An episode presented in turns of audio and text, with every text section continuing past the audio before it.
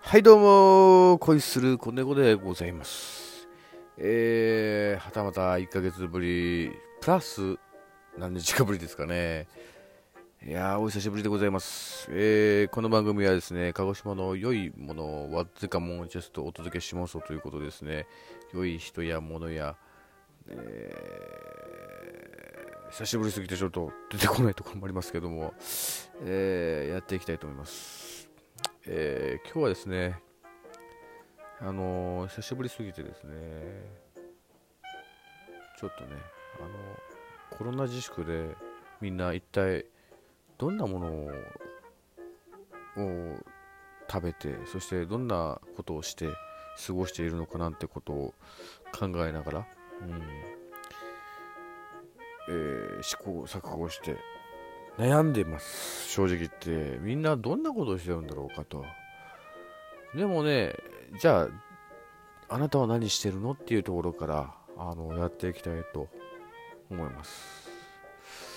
そうですね。僕はですねうん。あの基本的にはまあ週に大体ね7割は仕事なんですけどもそれを除いて、うん、基本はあの4歳の子供とそして、え1歳になったばかりの次男とですね基本は戯れてるんですけども限界がやっぱりあります。土日にしかり休みにしかり保育園が終わった後何をするかっていうですねうんものもやっぱりあるんで、やっぱり、ね、飽きてくるんですよ。で子供たち子供たちもねあのどういう風にして楽しませて いけばいいか分かんなくなってくるんですよ。もう最初のうちは3月下旬から4月の頭とかは海には誰もいないんじゃないかなとかさ山に行ったら川に行ったら大丈夫って思ってたんですけどやっぱりね人は来るんですよ。ねえーだからそうこうなってくるうちにマラソンしてたらそのしぶきが4 5メートル先まで浴びてしまおうっていうことで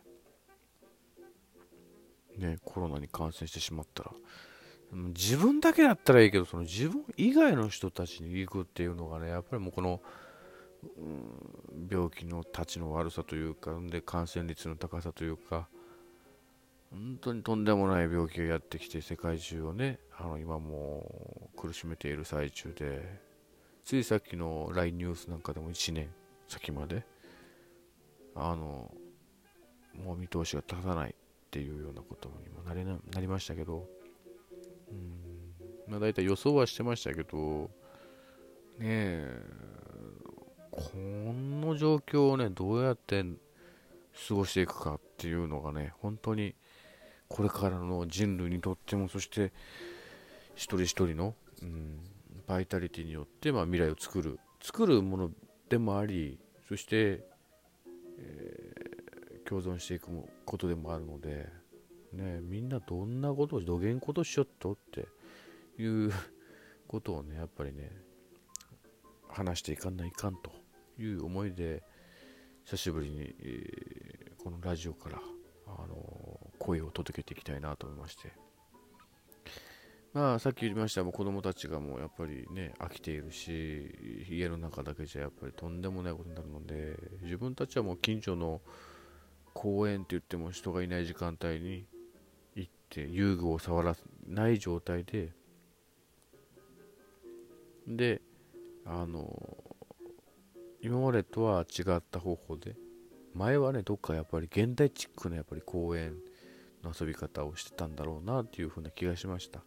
遊具に触って当たり前だしでまあボールとか自転車とか持っていったとしてもその道具に触って当たり前ねでしたけど今はもう公園とかに行ったらもう子供と大人が1対1で向き合わない限り楽しい時間なんてね子供に起きないし大人も子供と遊んでて楽しいなって思える時間はないんじゃないかなっていうふうに、えー本当のなんかこう子供とのあの向き合い方を学ばせてもらってるような気がします。うん、他はやっぱりや、なんていうのかな、やっぱりその道具というか、アトラクションがあってとか、えー、動物園にしろ動物がいてこそでしょ、ね、水族館にしろ動物やそういうお魚さんたちがいてこそでしょ？で帰りにプレゼント買ってもらえるとか、ね、帰りに何か食べれてとか。だけど今はそれも何もない。やろうと思えばできるんだろうけど実際ねもうそれがしてしまうことによってねあの子供たちにも我々にも、ね、コロナの渦がやってきてしまうのでできないと、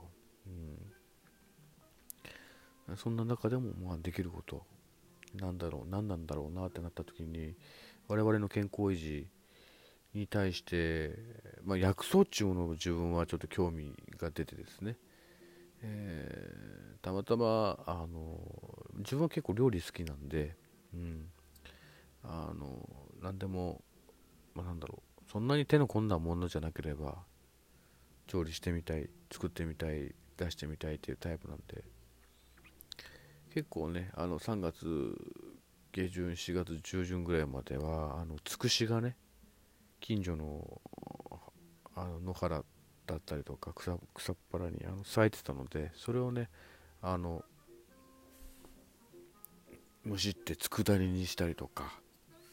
ねあの貝貝貝ホタテなんかと一緒にホタテとかキャベツとか野菜類と一緒に炒めて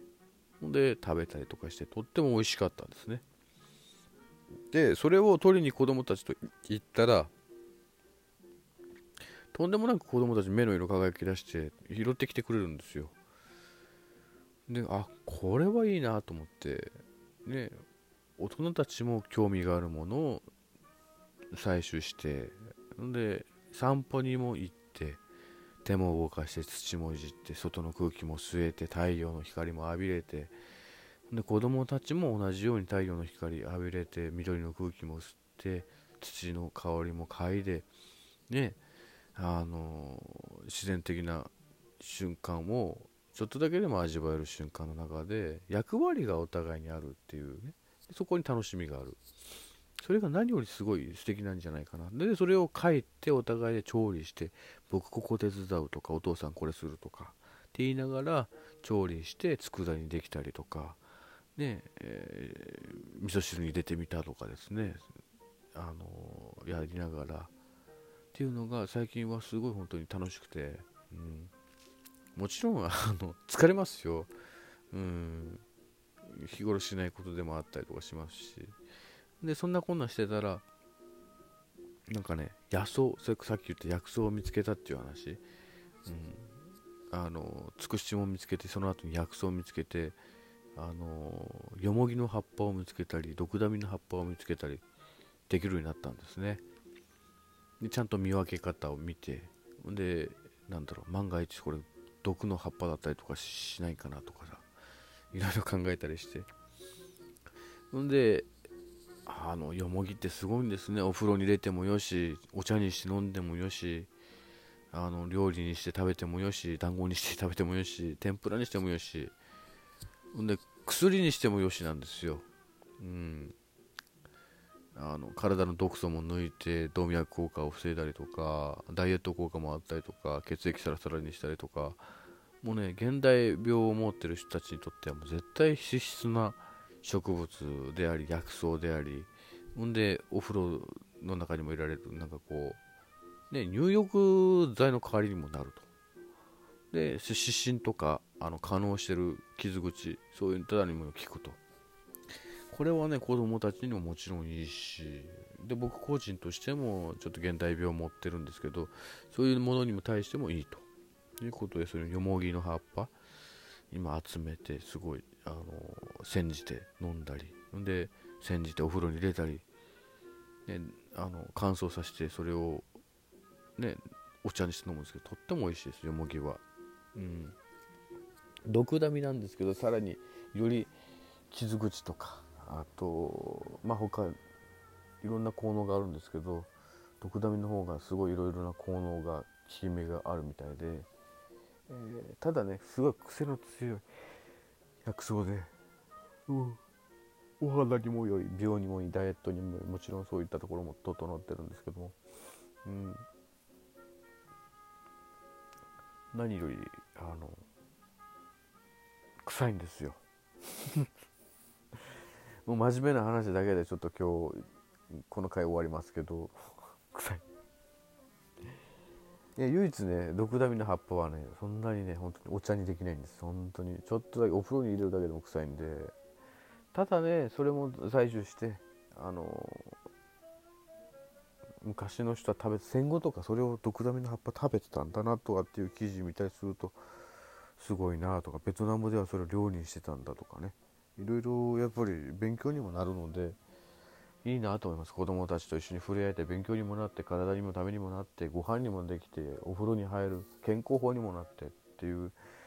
えー、二石三鳥三石四鳥というかね一石二鳥二石三鳥三石四鳥のような感覚であの日々過ごしております。なので僕の中での今コロナの生活っていうのはそういった新しいやっぱり生活スタイルを見つけていくことが我々人類にとってもこの民族日本あの人間たちが生きていくためにも必要な生き方を探さなければならない瞬間に来てるのかなっていうふうに感じます。なので決して悲観的になりすぎず世の中のせいにしすぎず病気のせいだけにしすぎず一人一人があの少しでも楽しい毎日そしてできればねインターネットももちろんあるのでそれを十分生かしてみんなで手を取り合ってもう一度前みたいな生活ができることであれば戻ってくるように願っております。医療従事者の方にはすごい感謝しつつそしてこれからも、えー、助けていただきたいと思いますでは